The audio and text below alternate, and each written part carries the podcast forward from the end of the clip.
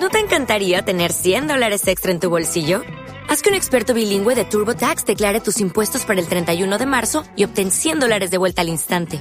Porque no importa cuáles hayan sido tus logros del año pasado, TurboTax hace que cuenten. Obtén 100 dólares de vuelta y tus impuestos con 100% de precisión. Solo con Intuit TurboTax. Debes declarar para el 31 de marzo. Crédito solo aplicable al costo de la presentación federal con TurboTax Full Service. Oferta sujeta a cambios o cancelación en cualquier momento. ¿Necesitas ayuda? En O'Reilly Auto Parts te ayudamos. ¿Necesitas algún consejo? Te aconsejamos. Nuestros profesionales en autopartes están siempre disponibles para ayudarte a encontrar lo que necesites. Excelente servicio al cliente es solo una de las ventajas que ofrece O'Reilly Auto Parts. Los profesionales en autopartes. Bosques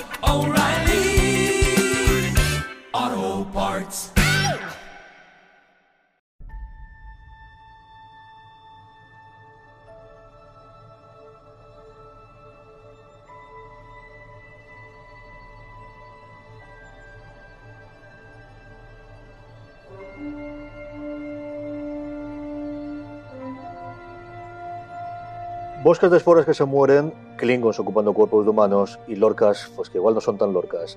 Todo esto y mucho más nos da el decimosegundo episodio de Star Trek Discovery, la ambición del salto que una semana más nos disponemos a, hablar, a comentar y, y, hablar, además en persona, porque por segunda vez hemos podido grabar esto aquí, don Dani Simón y este que os habla CJ Navas. Dani, ¿qué tal? Hola CJ, larga y próspera vida, Nugneg, qué gran pájaro de la galaxia se pone en tu planeta y qué gusto mirarte la cara, por favor. y además nos han dejado hasta la, la, sala de prensa y todo. Esto es una maravilla. ¿eh? Tenemos aquí que con público, podemos hacerlo. Tenemos que, esto es una invitación para que lo hagamos en directo. Eso es posible. Este, el, sí es 2000, posible. el 2018 fuera de series, por la parte que me toca, y también en Postal FM, es el año del directo. Yo estoy empeñado en que este año hay que hacer más directos. Y esto deberíamos hacer el show on the road, que quedaría muy bien. Oye, pues el, el ensayo del otro día que nos juntamos con varios podcast trek y se lo tenéis por ahí también el, Ujú. eh, el audio del, del- del encuentro ese para hacer el recap de la mid-season. Eh, fue una bonita experiencia. Yo, eh, cuando fuera de series me llama, lo dejo todo. ¿vale? Ya lo sabes. Nos lo pasamos muy bien, desde luego que sí, comentando lo que hasta entonces es la primera parte de la temporada. Un episodio más, y bueno, un episodio muy tranquilito, que además duraba menos de 40 minutos y que no ha pasado claro, nada, ¿no? No ha pasado nada. ¿Qué va? Ahora el- Empecemos con el título. Eh, el título en inglés es Bolton Ambition, que en español quiere decir CJ Navas tenía razón y el resto de Trekkies le pueden comer las pelotas desde abajo. Es el título que nos hemos dado entre nosotros porque, señores y señores, CJ Navas tenía razón. ¿De acuerdo?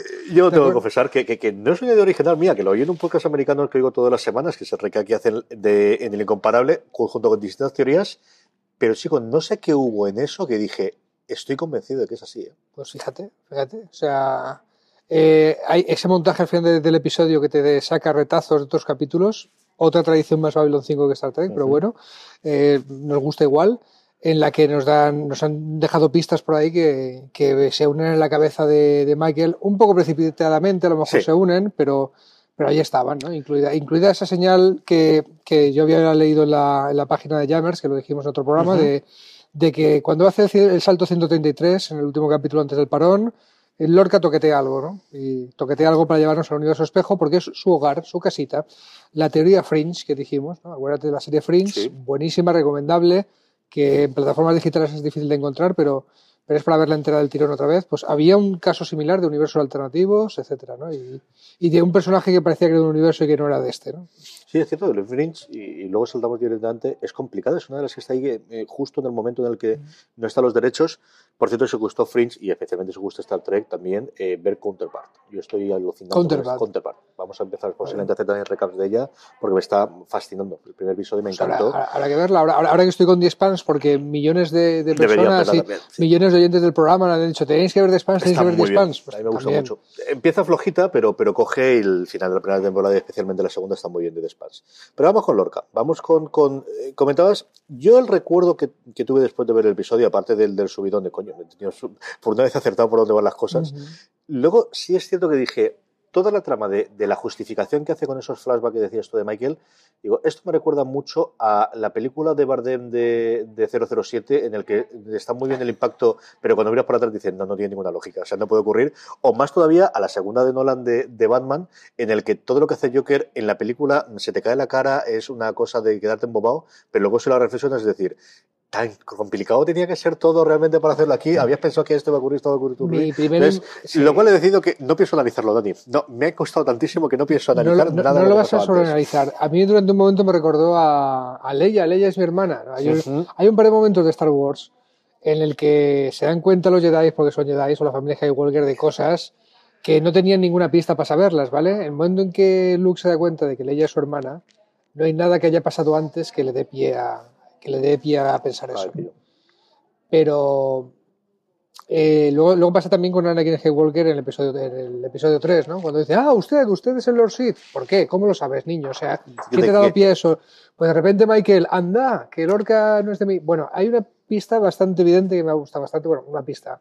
Es un concepto de retrocontinuidad, que es que los humanos en el, el universo espejo Ujú. son hipersensibles a la luz. La luz. No era solamente Lorca que conocíamos por aquello de que en la Murano hubo una explosión y, y se la quiso dejar. No, no, mentira. Todos los humanos en el universo espejo, incluida la emperadora, se ve, son hipersensibles a la luz. Lo cual, si piensas, tiene sentido porque eh, los guionistas o los encargados de, de ambientación, de atrecho de, de, de toda la serie de Star Trek, desde la serie clásica, cuando hemos ido al universo espejo han atenuado las luces, lo han hecho más oscuro, pero que no estaban pensando en eso, en que Ujú. tenían hipersensibilidad a la luz, estaban pensando en hacer un, un ambiente diferente al de la serie normal para que se vea que estamos en otro universo y además más supresivo, más tal.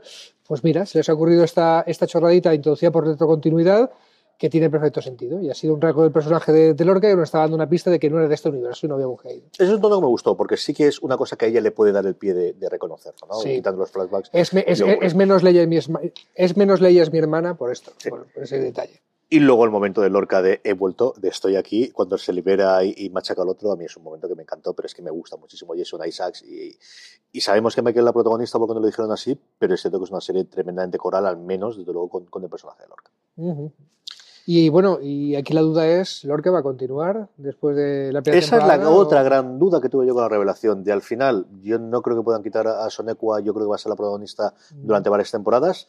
Todos sabemos que, que la idea original que tuvo en su momento, que yo creo que ha sido totalmente desechada, pero tampoco tengo la confirmación, cuando creó Fuller la serie, era que fuesen de temporadas antológicas, que cada Ujú. una de las eh, temporadas posiblemente fuese con, tampoco sabemos si era la Discovery o Discovery de, de descubrimiento Sí. en general, pero que cada eh, temporada fuese cerrada, yo creo que eso está descartado y seguirá adelante. Sí, algo tipo, para entendernos como American Horror History, ¿no? Que no tuviera que ver una temporada con la otra, aunque tal, ¿no? Sí.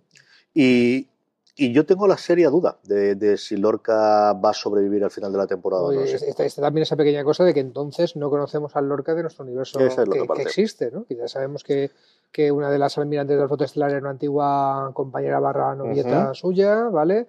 Que, que, bueno, que, sabemos a ciencia cierta que, que Lorca existe en el universo regular. Pues a ver, a ver dónde está. ¿Y dónde está? ¿O qué ha hecho, o qué ha hecho Lorca Espejo O con qué él? ocurrió con él, porque Sí. también pues, es posible que, que, pues eso, desde que lo asesinase a que muriese en cualquier otra circunstancias o que esté atrapado por, por los eh, por el apoyo que pudo tener. A lo mejor Lorca no se largó del universo espejo al nuestro solo, sino que se llevó a más gente y está allí en una base Puede ser. que la o que, le consiguiese hacer la Discovery. O que se cambiaron, creo, creo que comentar, me acaba de venir que comentaron que, que cuando la Discovery viene a nuestro universo, la Discovery espejo se va para allá. Podría se ser. va y, y puede estar ahí haciendo el capullo. Eso pasó desde el principio. En el Mirror Mirror, en el universo espejo original de la serie original, el Kirk malo se cambiaba por el Kirk bueno, ¿vale? Pues lo que pasa que, que ahí lo resolvían rápido. Está el Kirk pegando gritos y diciendo cosas fascistas, lo meten en la cárcel hasta que, hasta que se arregle el episodio. No sabemos que la, la Discovery la escabechina que está armando, ¿no? Y a lo mejor hay un momento, momento tipo volver a la comarca y ver que Saruman ha hecho un escabechín allí, como le pasaban en esos dos anillos a la gente. En el libro, no en la película, ¿no? Del resto de las tramas, quizás la más importante por volumen de minutos, que de nuevo eh, yo me quedé sorprendido cuando eh, empecé a ponerlo en Netflix y vi que estaba por debajo de los 40 minutos el episodio. Sí, "Leche, a ¿qué mí pasó ocurrir?". exactamente lo mismo. Y es una cosa, bueno, que, que en otras circunstancias no te darías cuenta, pero ahora como te aparece en la barra de abajo, eh, Marina lo contaba también en su review, la cantidad de cosas que ocurren para ser 37, 39 minutos aproximadamente en total. Mm, Quizá la otra parte es la de Stamets, ¿no? La de este Sí. doble. Últimamente llevamos un año y pico en el que vemos constantemente dobles en la televisión. Y aquí Stamets se encuentra, como ya preveímos o, empezamos a ver en el último episodio, en el episodio anterior, con su doble del universo espejo, cuyo fin final es que él se despierte porque eso permite que el Stamets del universo espejo, que no sabemos todavía por qué, también estaba dormido, también despierte. Y esto va a tener influencia en la resolución de, de- de esta trama, ¿no? De cómo volver a casa, de todo esto. Fue bonito volver a ver al, al médico, ¿no? aunque sea dentro del recuerdo de Stamets, pero todavía... Sí, fue una despedida bonita, ¿no? Sí, y el, y el doctor a lo mejor así puede, o sea, el, perdón, el actor pues, puede cumplir el contrato, ¿no? Que tendrá contrato hasta final de Ujú. temporada, no, no sabemos hasta cuándo, pero fue una despedida bonita, mucho más, jolín, mucho mejor que, que la porquería de, de muerte que tuvo, ¿no? Que Sí. sigo, que todavía, que todavía no le encuentro sentido, ¿eh? que, te- que todavía, que, que quiero creer a los guionistas que, que le tenían creído el personaje que no lo iban a matar a la ligera, pero todavía no, todavía no hay nada que me haga ver que no fuera ligera o que, o que, o, que no le salió bien la jugada. tío. No, yo creo que estuvo muy mal. Y yo creo que es de los poquitos eh, fallos, mom- eh, incluso en el momento, ya no pensando a la posteriori, sino que en el momento dije, no, esto no cuadra absolutamente nada porque ha ocurrido, junto con también otra muerte, la del principio cuando tuvimos la de la primera eh, jefa de seguridad de la nave, acuérdate también con el, con el targuidado, que parece que fue hace milenios, y no, tampoco hace tanto tiempo de aquello. O sea, yo- que son las dos muertes muy absurdas y muy, muy cerradas, no sé exactamente por qué.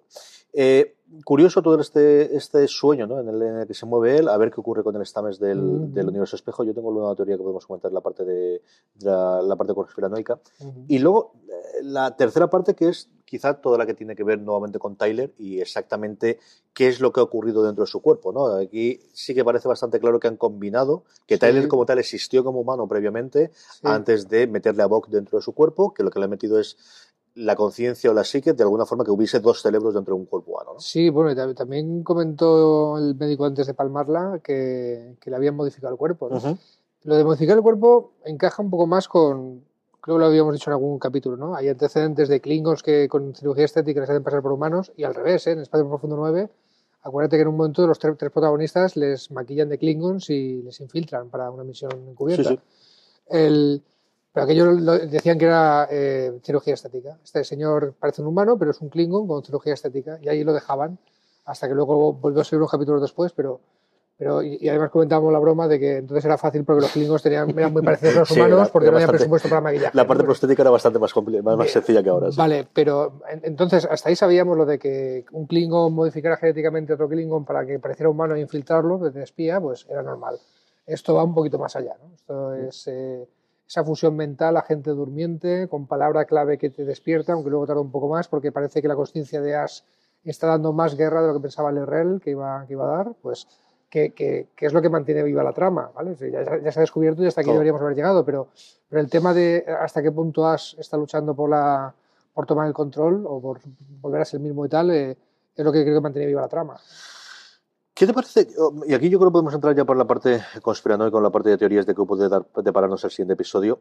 Cuando la Real hace la última operación, que además es el final del episodio, justo antes de que ocurra la gran revelación de Lorca, con esos como si fuesen uñas moradas y no sabemos exactamente qué ocurre, ¿qué sensación te da de qué es lo que ocurre dentro del- del- de lo que ella hace? ¿Que lo calma? ¿Que lo tranquiliza?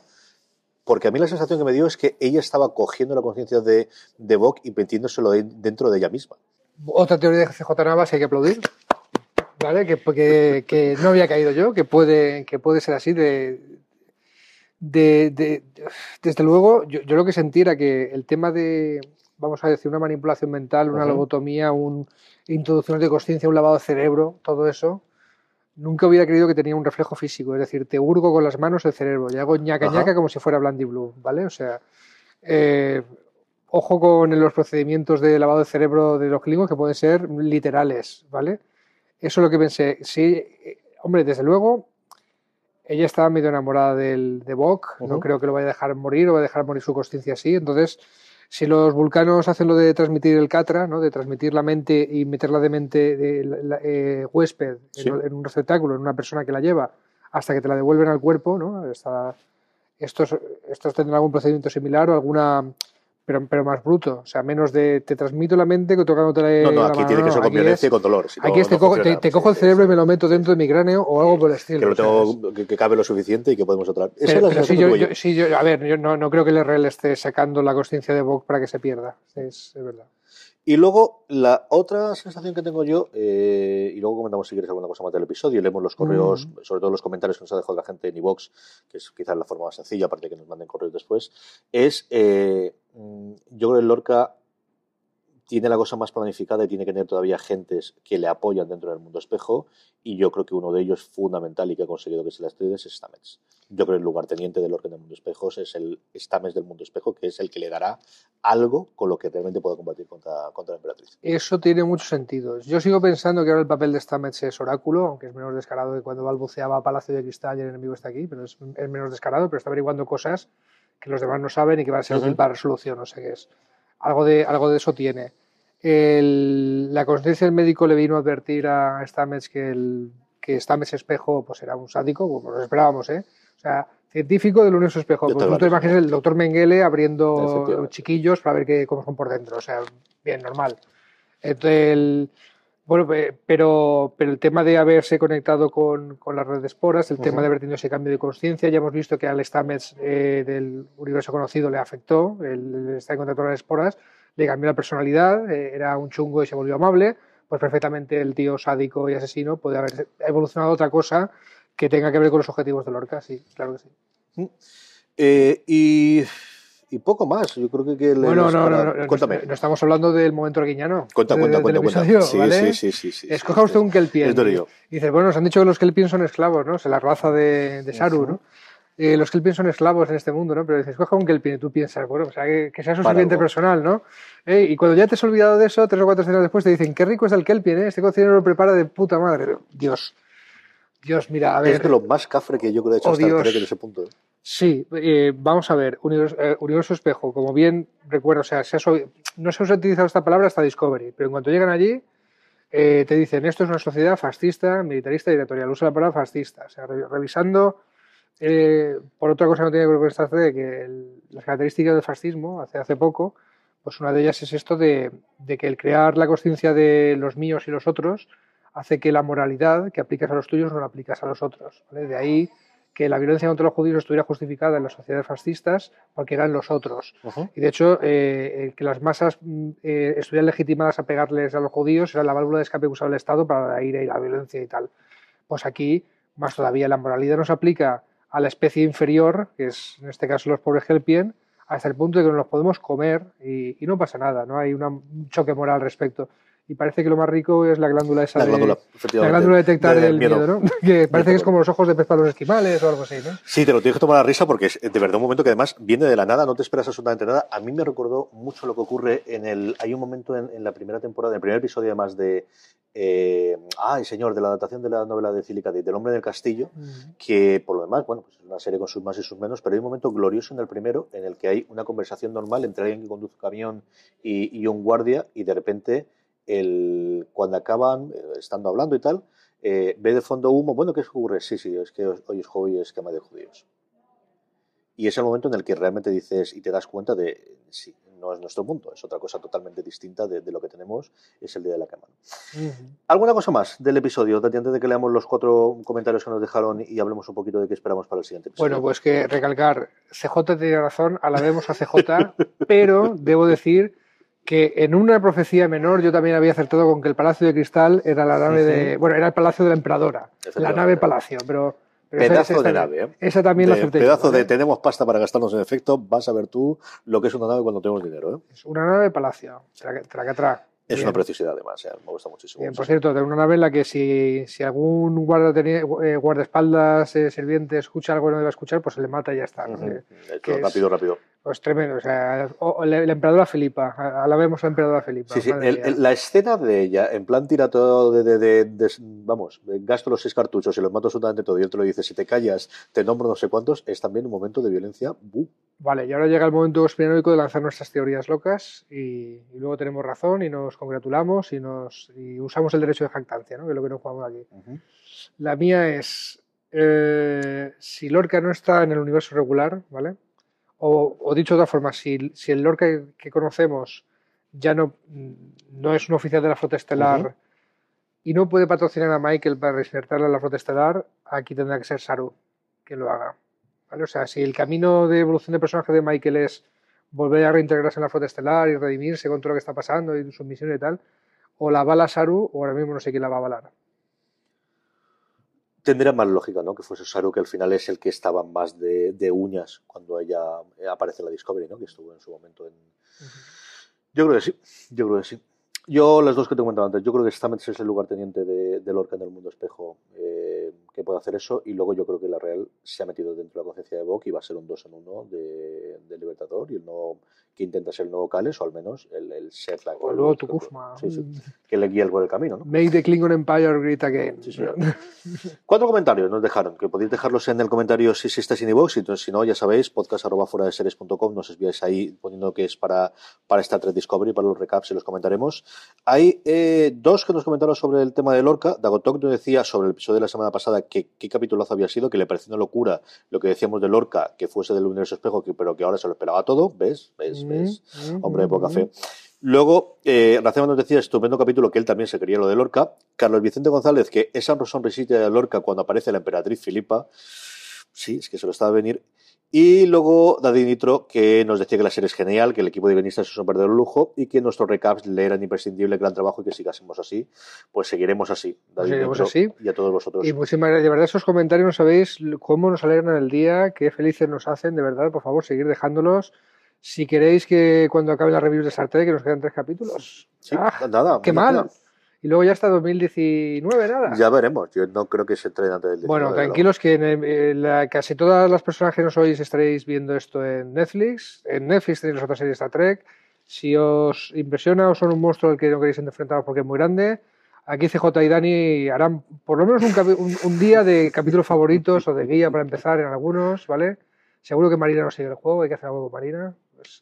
Pero yo no estoy cogiendo el gusto esto de hablar y no puedo acabarse con Discovery. ¿eh? Sí, señor, sí, señor. Yo además esta mañana escribí una cosita que se publicará en un par de meses, que me ha hecho mucha ilusión. Hablaba también de, de la primera vez que vi completa eh, la nueva generación y hablaba de Data. Y ya os hablaré de Uy, algo de androides entonces. Algo de androides, es algo de androides. algo Qué, interesante. algo de androides, sí. ¿Cuándo, cuándo lo podrás contar? De eso? sintezoides, de hecho. Mm, Yo creo es más o menos Gozupuli, pero bueno, yo creo que, que- que con, con- en general lo contaremos nada, dentro de, de uno o dos mesecitos que saldrá público que me hace mucha ilusión verlo. A todos vosotros, querida audiencia, eh, bueno, primero de todo, Dani, gracias por estar aquí. La semana que viene volvemos a hablarnos. Sí, señor. La próspera vida. Y a todos vosotros, querida audiencia, esperamos que os haya gustado esta recap. Volvemos la semana que viene con el siguiente episodio de Star Trek Discovery. Hasta entonces, tened muchísimo cuidado y fuera.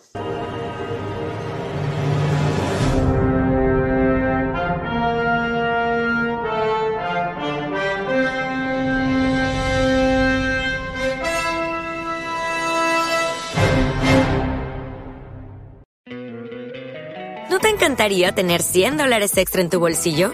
Haz que un experto bilingüe de TurboTax declare tus impuestos para el 31 de marzo y obtén 100 dólares de vuelta al instante. Porque no importa cuáles hayan sido tus logros del año pasado, TurboTax hace que cuenten. Obtén 100 dólares de vuelta y tus impuestos con 100% de precisión. Solo con Intuit TurboTax.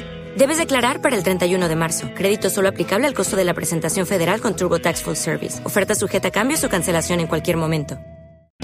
O'Reilly Auto Parts puede ayudarte a encontrar un taller mecánico cerca de ti. Para más información, llama a tu tienda O'Reilly Auto Parts o visita oreillyauto.com.